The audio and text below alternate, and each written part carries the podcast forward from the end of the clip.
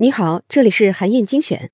著名的心理治疗师萨提亚曾经有一段名言，他说啊，人一天至少需要四个拥抱才能生存，八个拥抱才能维持生活，十二个拥抱才能促进成长。但是现在啊，人们的互动方式越来越电子化，拥抱、握手、送花都被表情包替代了。所以啊，今天这样的国际拥抱日就显得更加珍贵了。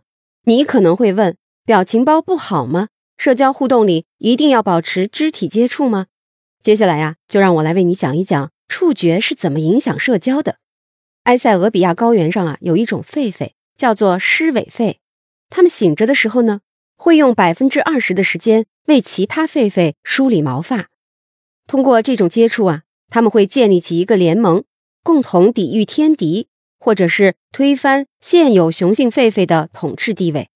研究者呢还做过一个实验，参与者先阅读了一段含义很模糊的对话，然后呢他们会伸手去摸黑盒子里看不到的东西。接着呀，研究者告诉他们，刚才读的这段对话是员工和老板的交谈。结果摸到硬木头的人比摸到软布料的人更容易认为这段对话非常的刻板。在《触感引擎》这本书里，脑科学家大卫林登教授就说。触觉和其他感觉是紧密联系在一起的。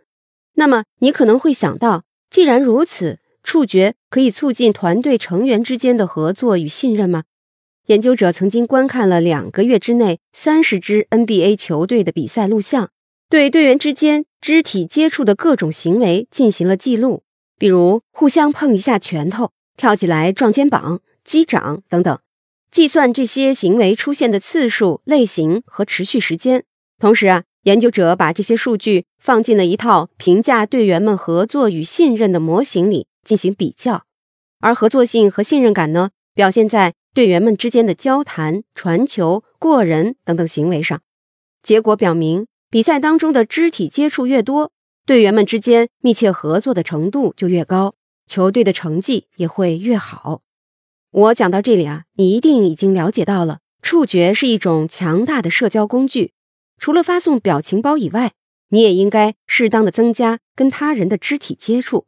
你完全可以从今天这个国际拥抱日做起，多给家人几个拥抱，和孩子们击掌庆祝，或者拍拍朋友同事的肩膀。好，以上啊就是我为你分享的内容。我在阅读资料里为你准备了本期音频的金句卡片。欢迎你保存和转发，更欢迎你在评论区留言分享你的精彩观点。韩燕精选，明天见。